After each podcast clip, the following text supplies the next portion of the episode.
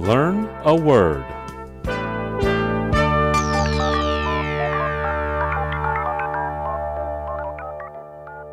今天我们要学的词是 Recapture.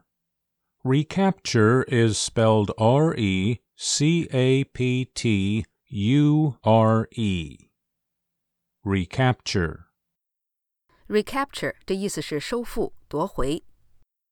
Pennsylvania, Michigan, and Wisconsin are three industrial states Donald Trump narrowly won on his path to the White House in 2016, and which Democrats hope to recapture this year.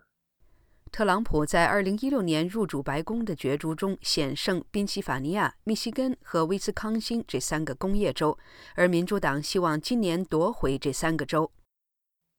Nissan revealed its all electric SUV Wednesday in Japan, marking the automaker's bid to recapture the interest of electric car enthusiasts who have largely gravitated to Tesla in recent years, despite Nissan's initial leadership in the EV space.